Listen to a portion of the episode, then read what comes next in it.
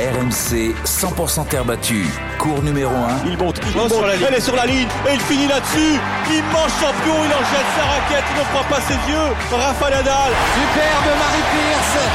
Elle avait les armes et en tout cas le talent pour s'imposer. Elle l'a fait de bien belle façon. C'est fait, c'est fait. Roger. Incroyable. Bravo Roger, un genou sur la terre. Et bien voilà, c'est terminé.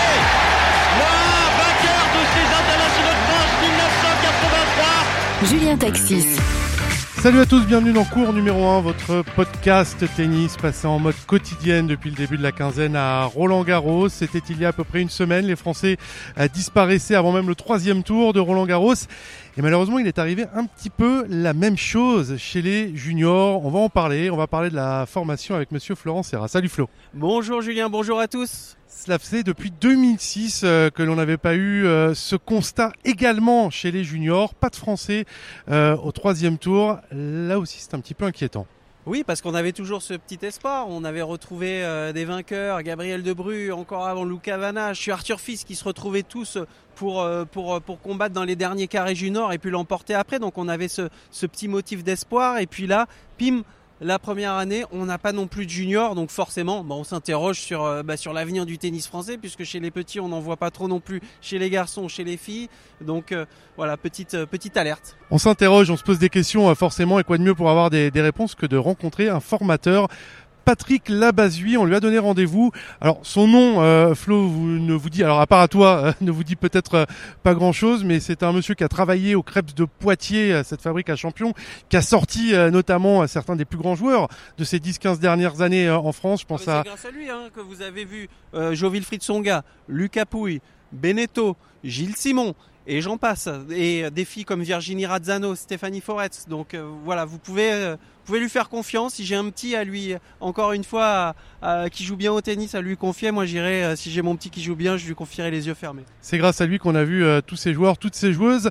Euh, merci d'être avec nous, euh, Patrick. Bonsoir, Patrick.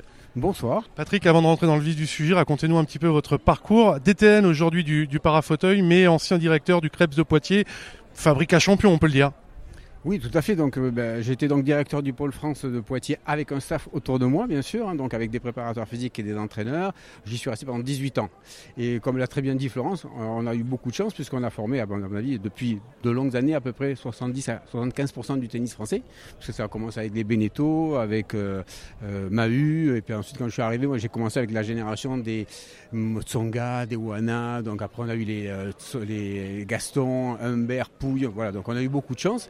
Euh, cette chance aussi, elle est due au travail réalisé par le staff. hein, donc euh, pendant de longues années, hein, euh, c'est-à-dire à essayer de mener de front euh, une trilogie entre le projet sportif, à savoir la scolarité, euh, bien sûr le projet évidemment euh, sportif avec euh, le tennis, les compétitions, la réussite, mais aussi et surtout euh, ce, qui me tient beaucoup à cœur sur l'épanouissement de, l'être humain et de l'enfant, euh, parce qu'il est éloigné de sa famille et automatiquement, tant que cette trilogie n'est pas respectée, eh ben, on n'arrive pas à grand chose. Je me permets, je me permets là-dessus sur le- la dimension euh, mentale, le DTN, Nicolas Escudé. On a parlé, on va l'écouter, tiens, justement, sur euh, ce que fait la fédération là-dessus, et on en reparle juste après. C'est un sujet pour le coup et un domaine euh, que j'ai pu prendre à bras le corps dès mon arrivée à la direction technique nationale pour avoir justement structuré un, un pôle et, euh, et servir au mieux, je dirais, tous les, les jeunes qu'on peut avoir en, formation. Euh, après, c'est toujours pareil. Est-ce que, euh, est-ce que les, nos meilleurs joueurs ou nos meilleures joueuses, euh, individuellement parlant, dans leur structure, se structurent par rapport à la dimension mentale? Faut pas oublier non plus l'essentiel à savoir le, le tennis, travailler, passer des heures sur le terrain, euh, travailler physiquement. Euh, c'est un ensemble de plein de choses, dont ce domaine-là. Il y a des choses qui sont mises en place, on vient de, on l'entendre, mais ça dépend aussi, euh, voilà, des personnalités, des structures euh, mises en place. Il faut aussi que ça soit quelque chose de, de personnel, pardon, euh, la préparation mentale. Oui, mais je- moi je me répète, mais euh, un, ça part de l'éducation, déjà, de l'éducation que les parents peuvent. euh, voilà. Ensuite, ça, dépend aussi du projet, hein, de, savoir comment il est constitué, quel dispositif on met au- autour du projet. Alors il y a les parents, il y a bien sûr il y a le staff qui, commence dans un club et ensuite dans une ligue et après peut aller sur deux aspects. Soit il rentre dans un pôle France, soit il va sur un, une cellule individuelle ou dans une, académie. Mais en France, tout est bien constitué puisque de plus en plus, Nicolas l'a bien expliqué, on travaille un petit peu avec tout le monde parce qu'on travaille tous pour la même chose, c'est-à-dire le tennis français. Donc là, de ce niveau-là, je pense qu'en France, on n'a pas grand-chose à, se reprocher à ce niveau-là.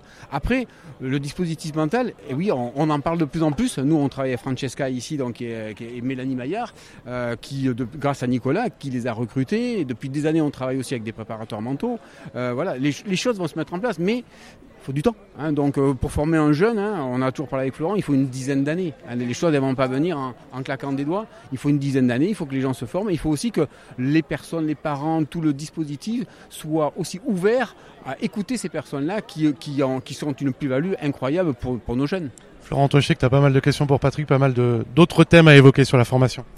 Oui, moi j'avais une question. Euh, notre génération était euh, plutôt très demandeuse envers les anciens joueurs. On était très demandeurs, que ce soit moi, j'allais voir pouvoir discuter avec Arnaud Clément, que ce soit avec euh, avec Seb Grosjean, même avec les plus anciens, avec Guy, notamment les, la nouvelle génération. Je parle, je fais pas une généralité, mais certains, je les trouve, je trouve parfois en discutant avec eux qu'ils ont l'impression de savoir tout sur tout et qu'ils sont un petit peu moins demandeurs par rapport à ce que nous on pouvait être avec nos anciens. Est-ce que tu, sens une différence entre notre génération sur justement euh, euh, euh, toutes ces petites choses-là, entre l'éducation? Est-ce qu'il y a une réelle différence? Ah oui, totalement d'accord avec toi. Donc les jeunes, je ne dis pas qu'ils savent tout, mais c'est vrai qu'ils ont un petit peu moins d'écoute. Donc ils vont un peu moins vers les personnes qui sont pour moi des référents, toi, qui sont des parrains, des personnes qui connaissent bien le circuit, qui connaissent bien le parcours du joueur professionnel.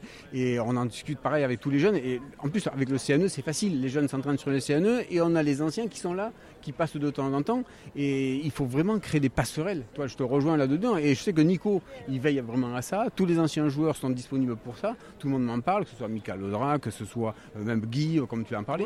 On, a entendu des anciens là pendant Roland Garros regretter parfois qu'on ne fasse pas plus appel à eux. C'est c'est pas un phénomène qui est finalement si fort que ça, le fait de ne pas céder des anciens? Oui, c'est ça, mais je pense que c'est un peu la génération actuelle. Hein. donc, euh, c'est des jeunes qui sont, euh, oui, ils ont l'impression de savoir beaucoup de choses parce qu'ils ont un peu voyagé, parce que euh, d'abord, ils sont pris beaucoup plus jeunes que toi maintenant. Hein. Toi, quand tu as commencé, là, là, les jeunes, ils commencent à 4, 5, 6 ans, d'accord? Donc, ils ont 5, 5, ans de plus au niveau de la pratique. Ils sont entourés, accompagnés, guidés beaucoup plus tôt que vous, donc assistés. Donc, automatiquement, au bout de 10 ans de tennis, ben, ils ont déjà 15 ans. Alors qu'à l'époque, on avait 18 ans, 20 ans, et là, on pouvait aller vers, les, les pros. Là, ils n'écoutent pas beaucoup grand-chose pour l'instant. Je voudrais euh, pour les pour nos auditeurs euh, qu'on comprenne un petit peu comment ça se passe. Alors vous vous travaillez travaillez au Crêpes de Poitiers, donc c'était la catégorie 13-16 ans et puis euh, il y a le CNE à côté. On a l'impression qu'il y a l'INSEP, l'INSEP, le CNE. On a l'impression qu'il y a eu à un moment un phénomène de, de centralisation du côté de, de Paris du CNE et qu'aujourd'hui là on redonne un petit peu plus de, de pouvoir où il y a la volonté de, de miser de nouveau sur la détection et sur les régions. Alors déjà, pour l'historique, hein, sur les pôles, il y avait quatre pôles en France. Il y avait Reims, il y avait Boulouris, il y avait Poitiers. Hein, donc euh, ça, c'était les trois pôles qui réunissaient les meilleurs euh, Français voilà, sur les catégories 13-16 ans. Et ensuite, il y avait un deuxième filtre qui, qui arrivait pour ensuite intégrer l'INSEP. Euh, dirigé par Luigi Borfiga. Voilà. Et, ensuite, encore, il y avait un deuxième filtre pour ensuite intégrer le CNE, voilà, avec les, meilleurs, des catégories d'âge à peu près 17 ans, 18 ans, 19 ans, après l'INSEP. Donc c'est un petit peu ça l'organisation qu'il y a eu. Après, il y a eu un, changement avec des projets plus individuels, voilà, ou qui ont renvoyé plutôt dans les régions et dans les clubs. Bon, ça a montré aussi ses résultats avec, euh, en 2021 avec les, trois juniors en demi-finale euh, ici à Roland. Euh, donc moi j'ai pas un dispositif particulier. Le seul truc c'est que je sais que plus on aura de bons jeunes, plus le socle au départ à la base sera important et qu'il y aura du choix. Et donc ça c'est la détection aussi. Voilà, exactement. en club. Parce que c'est vrai que moi, toi, tu as eu un parcours un petit peu bah, différent. Mon parcours qui est différent. J'ai sauté un filtre 2 même. C'est c'est Poitiers parce que j'allais faire que des stages un peu Poitiers plus à Boulouris, mais après c'était ma formation en club. C'est pour ça que je suis très attaché à la formation en club parce qu'il y a aussi les parents à côté, il y a le club où j'ai été bien formé et la ligue, et c'est avec un parcours un petit peu atypique parce que je jouais pas beaucoup sur la scène internationale et les juniors. C'est avec ce parcours euh, adulte et le classement et la progression que j'ai eu et le, bon parcours à Roland Garros junior où j'ai pu intégrer directement le, centre national d'entraînement. Mais c'est pour ça que moi cet attachement au, club il est super important pour moi et j'aimerais vraiment qu'on retrouve comme vous disiez cette, détection euh, euh, assez tôt en fait et puis cette formation qu'on a eu ensemble notamment en club parce que c'est de là que je sors et c'est là où j'ai vraiment adoré et c'est là où dans la tête tu te forges aussi. Oui, c'est tout à fait ça, mais ce sont des projets qui existent encore, hein, donc euh, il y en a certains. Après, euh, il faut avoir la chance de, de, trouver le DE et le club. Hein, encore une fois, il y a, il y a, on descend encore plus bas sur la détection, mais il faut qu'il y ait un binôme très fort entre le président du club et l'enseignant professionnel qui euh, se mettent d'accord sur un projet c'est pas toujours facile parce que dans un club, il y a, le club il est fait pour euh, toi rassembler, pour dynamiser, faire, faire la promotion. Euh, et après, à l'intérieur de ça, donc trouver ce binôme et ensuite mettre un dispositif autour de cet enfant qui euh, a envie, ainsi que les parents, d'un projet très fort. Donc un préparateur physique, un préparateur mental, des kinés. Club, ils suivent de moins en moins, j'ai l'impression justement quand on voit. Ça dépend de la volonté. Alors c'est un peu politique, mais c'est dépend de la volonté du président et également de la volonté de l'enseignant professionnel. Alors souvent, si l'enseignant est salarié, donc ben, on lui demande de faire des heures pour le club. Et après, c'est un problème de statut, à savoir, on le laisse un, enseignant professionnel comme un salarié, mais aussi pouvoir le détacher sur des actions. Nous, tu as eu la chance que moi, je travaillais à la Ligue à l'époque et j'avais un double statut. Ça me permettait d'avoir le suivi de toi, de Florent, toute l'année tu vois, et d'avoir Luc Possiclès hein, qui est venu ensuite en plus dans le dispositif. C'est un entraîneur physique de Cédric Pioline et, euh, et, euh, et, Ronald aussi à Génor. Et le troisième point, et ça c'est important pour moi, c'est capital même, c'est le, le, sparring. C'est-à-dire euh, un jeune qui commence, c'est au niveau du sparring, arriver à jouer avec des joueurs, avec des joueurs plus forts. Euh, lui à l'époque, tu devais être en 4-6 ou voilà, tu devais jouer avec des négatifs tous les jours pour ben, s'habituer au rythme, les, les, prises d'infos, comprendre ce qui se passe au-dessus. Et, et, et, ça c'est pareil, c'est gradué avec des moins 15, euh, des premières, et plus on monte en niveau de jeu, et plus on monte dans l'âge, plus il faut bien sûr jouer avec des joueurs beaucoup plus forts, on le sait tous. On va parler de la terre battue. Ça a l'air d'être une problématique également parce qu'on a beaucoup entendu qu'il n'y avait pas assez de, cours euh, en terre battue en France pour avoir euh, de meilleurs résultats en tous les cas en ce moment à Roland Garros. Écoutez le, le DTN, toujours Nicolas Escudé à, ce sujet. On essaye, euh, et même à Poitiers, de les faire jouer un maximum déjà d'une part dehors, dès qu'il fait beau, même en plein, en plein hiver, à partir du moment où on peut jouer dehors, on joue dehors déjà, dans un premier temps, et au maximum sur sur terre battue. Il passait euh, il passait le, le, plus de temps possible. Donc euh, voilà, en tout cas les nos jeunes euh, garçons comme filles, ils passent beaucoup plus de temps beaucoup plus de temps aujourd'hui que par le passé. Nicolas Escudé, il explique voilà qu'il y a de plus en plus de, de cours en terre battue, que les jeunes jouent de plus en plus dehors. Est-ce qu'il y avait un retard, une carence à ce niveau-là, Patrick? On, l'a connu, on l'a connu, puisque nous à Poitiers, quand j'étais sur le, le, pôle France de Poitiers, notre responsable qui était Monsieur Dominique Pouey, on a installé à Poitiers des terres battues tout le temps pour pouvoir y jouer toute l'année. Et je me souviens très bien, on avait même signé une convention avec la fédération espagnole pour faire des échanges et aller chez eux, et eux venaient chez nous aussi, de telle manière qu'on puisse aussi jouer sur cette terre, mais aussi euh, inculquer cette euh, philosophie de la terre battue, parce qu'il y a des fondamentaux euh, qui sont essentiels. Et ensuite, le troisième point, c'était avec Luigi Borfiga, on faisait également des, passerelles avec l'INSEP, et on allait au mois d'avril, si je me souviens oui, c'est ça, le mois d'avril, faire une tournée de moins de 18, sur les moins de 18, euh, qui était Istres, Cap Beaulieu, où on passait un mois sur la côte d'Azur pour commencer la terre battue. Mais mon sentiment, c'est qu'il faut le faire beaucoup, de, beaucoup plus de temps dans l'année. C'est-à-dire, il faut arriver à jouer 6 mois au moins sur l'année. Les autres, ils, ils, y passent 10 mois euh, parce qu'après, ils sont en tournoi ou en déplacement. Flo, toi, sur la terre battue, c'est quelque chose qui t'a manqué au moment de la formation? Au début, un petit peu, parce que j'ai réellement appris à jouer au tennis en Ligue d'Alsace, mais je suis arrivé, les premiers championnats de France ont eu lieu sur terre battue, et je suis arrivé dessus, je tenais pas debout. J'étais allé m'entraîner en Allemagne, je crois que je vous l'ai déjà raconté dans le podcast, sur des, euh, un peu comme Hugo Humbert, sur des, des, des, des, des terres spéciales où il y avait un peu de billes, où tu glissais encore plus que sur la vraie terre pour essayer de travailler ces déplacements-là et tout. Mais c'est vrai que c'est, je pense que c'est quelque chose où on doit grandir dessus, parce que pour moi, le passage sur dur, il est finalement un peu plus simple après. Vous voyez aussi comment Raphaël Nadal a après adapté son jeu. C'est là où tu apprends à construire aussi tes points sur la terre. C'est là où tu apprends à construire, oui, bien sûr, à être patient, à construire, où tu as une caisse physique.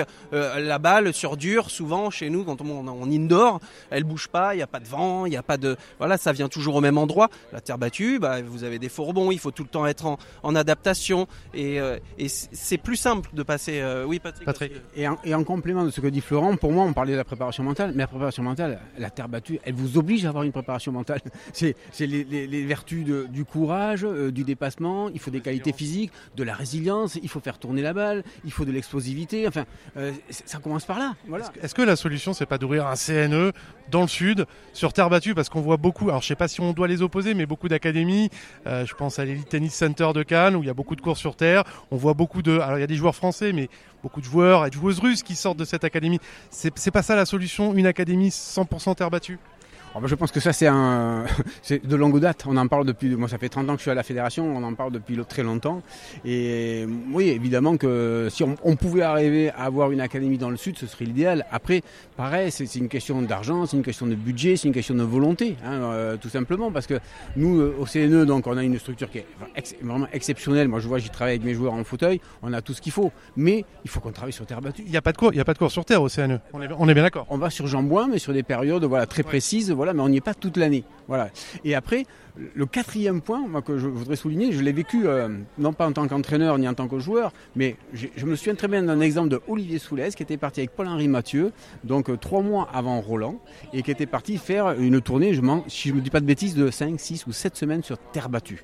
Et c'est l'année où Paul-Henri Mathieu avait fait un match splendide contre Nadal, Nadal en 4-7. Mais Polo, il était prêt. Voilà, il était prêt sur tous les domaines par rapport. Ouais, j'ai revu ce matin la highlight, c'était 4-7, 4 euh, heures, c'était en, 2006. Et surtout, on entendait, moi j'étais sur le, j'étais spectateur. voilà, c'est ça. Il y a très difficilement en 3-7, mais gros match après euh, contre Rafa. Excuse-moi. C'est ça, Et on entendait une qualité de frappe. On sentait que Polo, il était prêt physiquement. Il, moi, ce que j'aime beaucoup par rapport à la terre battue, j'aime que mes gosses à l'époque dans la formation, ils soient prêts au combat. Moi, j'explique toujours que la terre battue, il faut être prêt au combat. je vois souvent des jeunes quand ils arrivent dans un tableau, dans les jeunes catégories je vais aller au championnat d'Europe, il regarde un tableau, il en espagnol. Je les voyais, baisser la tête. et je dis, ah ça ça me gêne quoi. Ça me gêne. Il devrait être content et se dire allez je vais je vais boxer aujourd'hui je vais avoir un match dur de deux heures. Ça va plus durer 45 minutes une heure mais ça va durer deux heures deux heures et quart. Et il va falloir que je, je me mette vraiment et que je sois courageux pour passer ce tour. Et tu penses qu'ils sont prêts euh, justement nos, nos, nos nouveaux jeunes à, à, être aussi combatifs qu'on l'était? Parce que moi ça ce que tu dis c'était ce qu'on disait quand on était en match par équipe euh, dans notre club. C'était c'est ça cette grinta cette euh, qui nous a appris, qui nous a forgé quand tu te remémores tout ça dans les tournois futurs et challenger, quand il faut te bouger les fesses euh, pour franchir ce cap-là et arriver sur le grand circuit. Je trouve que cette culture, cet apprentissage, il est super important. On, l'a toujours, euh, rassure-moi. Enfin, moi, Poitiers avec toute l'équipe et je sais que le, pôle continue. moi, ça a commencé avec Dominique Pouey. Donc Dominique m'avait déjà beaucoup beaucoup expliqué euh, les vertus et, du pôle France. Donc j'ai continué hein, avec tout ce que, tous les, les joueurs qu'il a sortis. Je prends l'exemple de Nicolas de Wilder, tu vois. Nicolas, il a été 60e, il mesurait comme moi 70, et c'était un gars hyper courageux, tu vois, donc, et qui, était un excellent joueur de terre. Euh, donc, euh, et on a continué. Moi, je suis persuadé que ça, on l'a. Euh, quand je vois le petit Debru, je l'ai vu jouer la dernière en finale ici sur Simone Mathieu là-bas. Bon, c'est un mec qui frappe bien, il joue très bien au tennis. Mais c'est vrai qu'il faut développer ces, qualités-là, ces, qualités de. Alors après, on, peut, se poser plein de questions. le Hopman, le panier, la glissade, travailler. Moi, j'aime beaucoup les séances longues. Donc nous, à Poitiers, on avait fait un principe de base. C'était, il y avait la journée de 3 heures de Hopman. On a 12, 13, 14, 15 ans, peu importe. C'est 3 heures de Hopman. Et derrière, il y a un foot. Donc, physiquement, tu es prêt. Donc, et là, après, et là, oui, et tout le monde me dit, oui, tu ne les as pas blessés. Mais non, on ne blesse personne. Quand le joueur il a envie, quand il découvre. À nos auditeurs ce qu'est le Hopman, parce que je suis pas sûr que. Oui, alors le Hopman, c'est bon, tout le monde, c'est un ancien entraîneur australien qui était installé sur donc euh, la Floride. D'où la Hopman Cup. D'où la Hopman Cup, voilà, c'est ça. Et c'est quelqu'un qui était spécialisé dans le panier de balles. Voilà, donc on lancé avec. Après, Bolitieri a repris également ce, concept-là. Mais euh, voilà, on a des paniers de 300 balles et on fait tout, des, plein d'exercices pour les différents déplacements, pour développer les glissades, pour développer les capacités aérobies d'un joueur. Voilà, toutes sortes de, de sur le, toutes sortes d'éléments sur le jeu de jambes. Florent, juste, je sais que tu voulais aussi évoquer le, rôle des familles aussi dans les, euh, dans les projets individuels, dans la construction d'un projet. Oui, je trouve que c'est important euh, également de, concerner les parents et euh, moi je trouve que cette transition à l'époque avait été très bien faite, même quand j'avais avec vous bien sûr, puisque même quand vous pouviez pas vous déplacer tout le temps en club, il y avait un relais avec les parents, la famille ce qui n'est pas tout le temps le cas euh, maintenant. Et, au CNE, euh, bah, j'avais pu euh, faire cette transition parfaite avec Aloïs Buss qui faisait le lien encore très intelligemment. Et parfois, je, trouve que ça, se perdait un petit peu, mais est-ce qu'il y a des choses qui sont, mises en place là-dessus? Alors après, tu peux pas concerner non plus tous les parents. Je sais que c'est compliqué. Mais est-ce qu'il y a des choses euh, Alors euh, là, je peux en parler. Euh, c'est vraiment très très bien fait. Alors, il y a la, comment te dire, la mutualisation entre sur les changements de structure, elle est parfaitement bien faite. Moi, j'en suis témoin. Hein. donc, quand un jeune passe de Poitiers, par exemple, à, l'INSEP à l'époque, on recevait les parents, on les accompagnait, il y avait un suivi avec un vidéo, ils repartaient avec toutes les fiches techniques, les programmes de, le programme de compétition. Donc, et nous, on montait trois fois par an pour rencontrer les équipes et on invitait les familles dans nos structures et ensuite ils étaient invités à l'INSEP. Donc ils découvraient les structures. À ce niveau-là, ça c'est un, très, un bon point fort, vraiment. Après, moi le message que je peux faire passer auprès des parents, c'est surtout, et au niveau des enseignants, c'est ce qu'on a vécu tous ensemble avec toi, c'est accompagner les parents. Il y a des parents qui sortent du milieu, qui sont des joueurs ou qui sont enseignants, ceux-là, on les accompagne, ils connaissent très bien le parcours. Par contre, il y a des gens qui ne sortent pas, qui ne sortent pas de ce milieu, qui ne connaissent pas la pratique.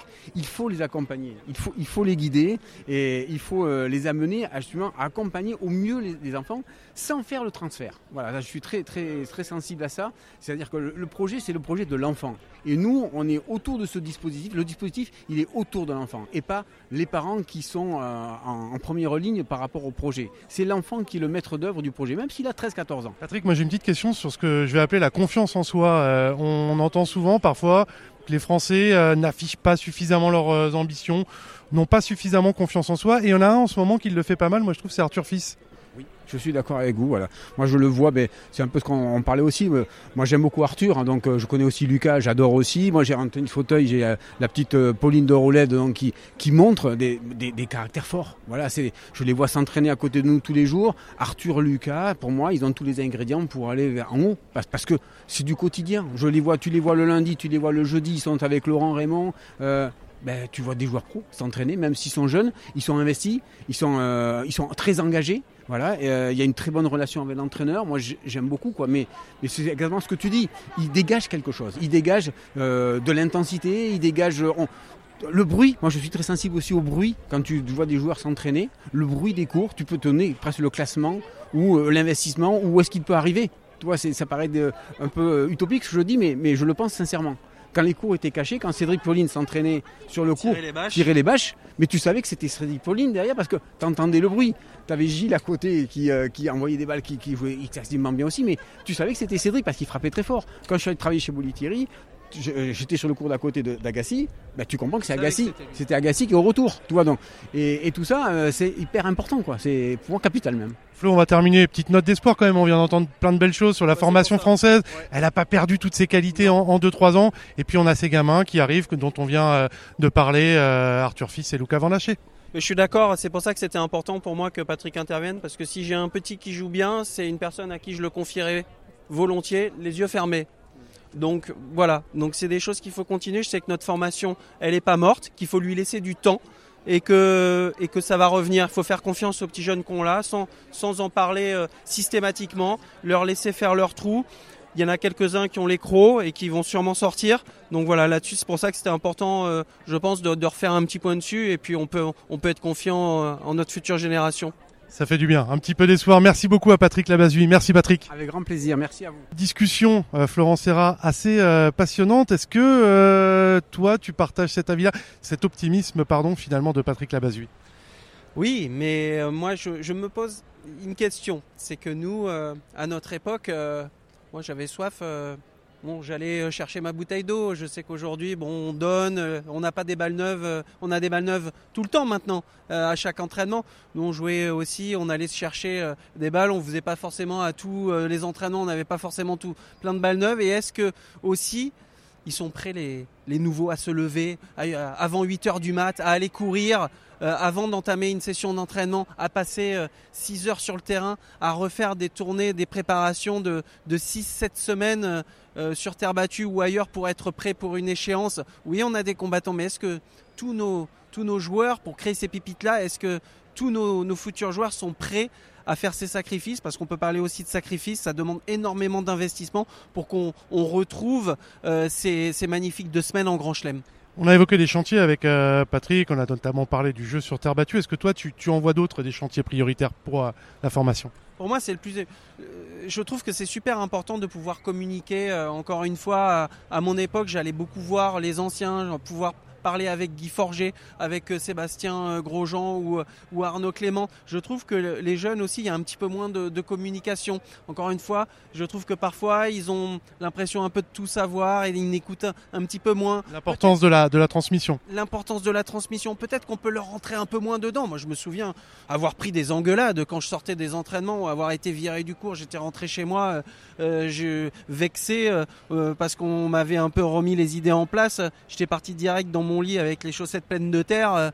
Euh, est-ce que est-ce qu'ils sont prêts aussi ces jeunes à écouter euh, ce qu'on a à leur parfois dire que c'est c'est pas parfait à leur rentrer dedans mais gentiment juste pour prendre conscience qu'il y a énormément, énormément de boulot pour arriver, en ne serait-ce que déjà dans le top 100, mais après encore plus en deuxième semaine de Grand Chelem pour qu'on retrouve cette, cette fight, parce que parfois j'ai l'impression qu'on l'oublie un petit peu, qu'on est rentré dans un, dans un petit confort et que je pense qu'il faut en sortir.